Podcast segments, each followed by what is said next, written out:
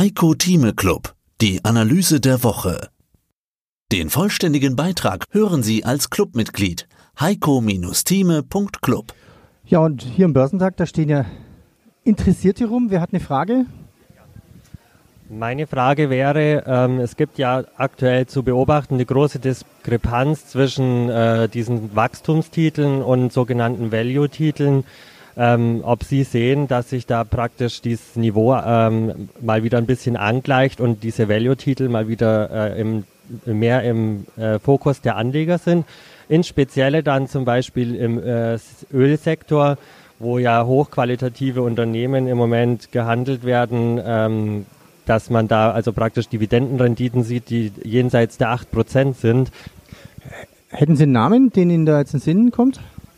Beispielsweise Shell oder PP, also dann schon die hochwertigeren Unternehmen. Es gibt ja da dann auch minderwertigere Unternehmen wie Occidental Petroleum oder so mit hoher Verschuldung. Aber Shell oder BP achte ich jetzt dann schon eher als werthaltiger. Ob sich da Chancen bieten? Äh, die Antwort heißt ja. Es ist eine sehr sophisticated Frage, die Sie stellen. Und die haben sich offensichtlich mit der Börse schon beschäftigt.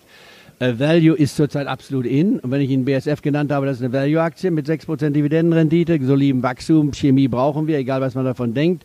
Uh, Öl ist ein zweischneidiges Schwert. Wenn Sie Greta folgen und Fridays for Futures jeden Tag mitmachen, jeden Freitag, dann sind Sie auf der anderen Seite. Ich behaupte, da wir 100 Millionen Fass Öl jeden Tag brauchen. Es gibt ja keine Alternative zum Öl in den nächsten 10 oder 20 Jahren. Wir müssen woanders mit investieren, aber es ist naiv, typisches jugendliche Naivität, aber auch mit Enthusiasmus soll man unterstützen. Aber als Anleger sage ich bitte vorsichtig. Selbstverständlich, ich habe auch die Occidental übrigens bei mir mit drauf, weil sie eben 9% bringt, ist ein Risikofaktor, ist gerade als Junk bezeichnet worden, die Verschuldung, das kann man nehmen. Aber als Beimischung, ja, da würde ich 1 bis 2% investieren und ich hatte bisher Exxon Mobil drin, die verdienen aber ihre Dividende nicht, deswegen ist bei mir jetzt Chevron oder die genannte Roldat Shell, die ich schon mal auf der Liste hatte. Das kann man investieren. Das sind solide Aussagen. Und dann natürlich auch eins, was müssen wir im Öl machen? Wir müssen nach Ölfeldern suchen, nach wie vor. Da ist Schlumberger, der Marktführer, jetzt auf einem zehnjährigen Tiefstand, Dividendenrendite liegt über 5%, kann natürlich immer wieder gekürzt werden, muss man auch wissen. Aber Schlumberger würde ich hier absolut bei 27, das ist mein frühes Ostergeschenk, das ist Osterei, was er sich reinlegt. In fünf Jahren unterhalten wir uns, ob sie 50% oder 100% verdient haben. Nicht? Also das ist eine ganz solide Frage. Value wurde immer jetzt negiert, hat nur kurzfristige Phasen, wo es besser ist als Wachstum. Aber die Wachstumhysterie, die wir hatten mit den Fang-Aktien, das war übertrieben und man sieht ja auch selbst Tesla, nicht wahr, äh, die ich sehr kritisch sehe auf diesem Niveau, Sie wird überleben, aber Tesla ist nicht das einzige Autounternehmen, was noch in zehn Jahren gehen wird, oder Technologieunternehmen, was auch auf der Straße fährt, wie man es mal so definiert. Das heißt, da haben wir 25 Prozent auch in einer Woche wieder mal verloren, nachdem natürlich auch 300 Prozent gewonnen hat. In anderen Worten, es bleibt enorm spannend und das ist ja das Thema, was ich bei mir auch in meiner täglichen Marktprognose auch im Club bespreche. Wie baue ich ein Portfolio auf, was ich Ihnen vorhin aus Zeitgründen nicht nennen konnte. Ich fokussiere mich ja auch auf 26 Positionen. Warum?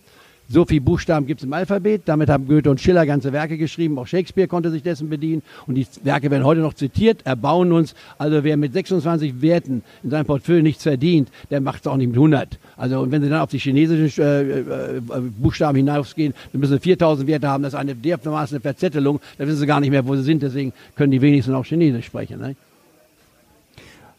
Dann die nächste Frage. Kommen Sie ruhig ein bisschen näher ran, dann ist das Mikrofon nicht so lang. Was halten Sie denn von Wirecard? Ist das jetzt eine Spielerei oder richtige Anlage?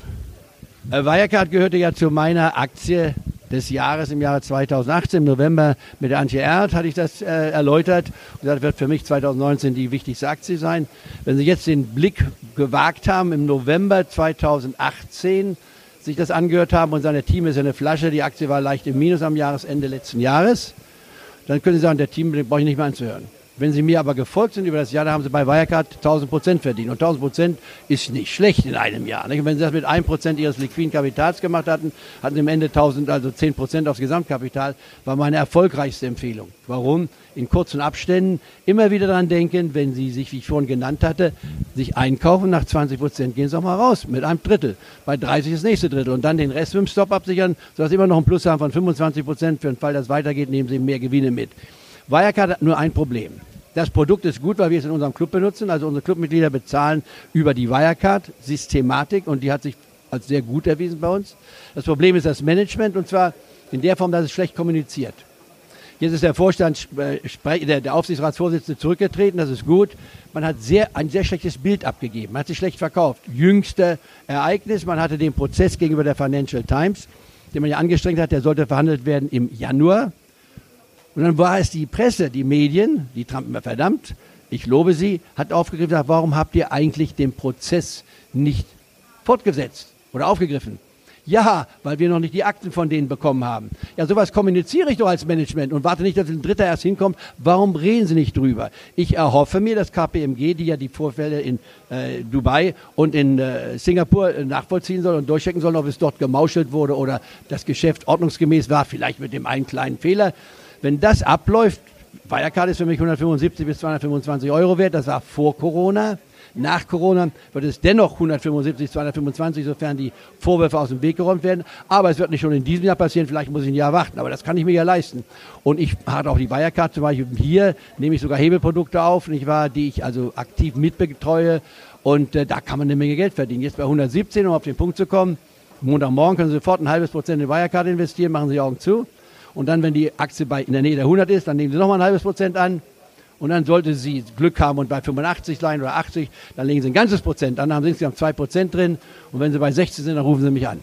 Ne? Dann leiden wir gemeinsam durch und wenn sie bei 200 sind, dann laden sie mich zum Abendessen ein und sagen, Herr Thieme, das hat sich ja mehr gelohnt. Ein bisschen geschwitzt zwischenzeitlich, aber das ging ja wunderbar ab. Also bei mir kriegen sie immer im Klartext genau zu hören, was ich denke. Ich mache immer noch ein Angebot, wo sie auch gleich wissen, ah, den Mann kann ich anrufen und sagen, der schuldet mir was. Oder, was selten passiert, wenn ich mal eine Wette gewinne, was auch mal passiert, die sind noch nie, mir ist noch nie einer gekommen, bisher auf einen Kopper von der Deutschen Bank, der zwei Flaschen Wein bei mir abgeliefert hat, als wir zwei Wetten hatten, weil er sie verloren hatte. Sonst erinnern sich die meisten Menschen nie daran, wenn sie Wetten verlieren. Aber wenn sie gewinnen, Herr Thieme, Sie haben damals das gesagt. Ne? Das ist das, was ich Ihnen nur anbieten kann. Also, dabei sein. Dann die nächste Frage. Darf ich Sie bitten, ein bisschen ranzukommen, damit es keine Rückkopplung gibt? Er ist ermutigt. ja, ich hätte eine Frage wegen den drei A's und zwar Amazon, ähm, Alphabet, Apple und vielleicht noch ein bisschen Tesla. Die steigen ja und steigen über die Jahrzehnte. Jeder sagt zu jedem Zeitpunkt, die sind eigentlich so teuer. Was halten Sie denn eigentlich von den dreien? Das erste, ich will Sie ja nicht belehren, aber Tesla fängt mit T und nicht mit A. Sie hatten ja, das, aber gut, die Tesla-Alte soll ja auf 7000 gehen. Ich muss sagen, Mehr dazu gibt's im Heiko Thieme Club. Heiko-Thieme.club. Heiko Thieme spricht Klartext. Der Heiko Thieme Club.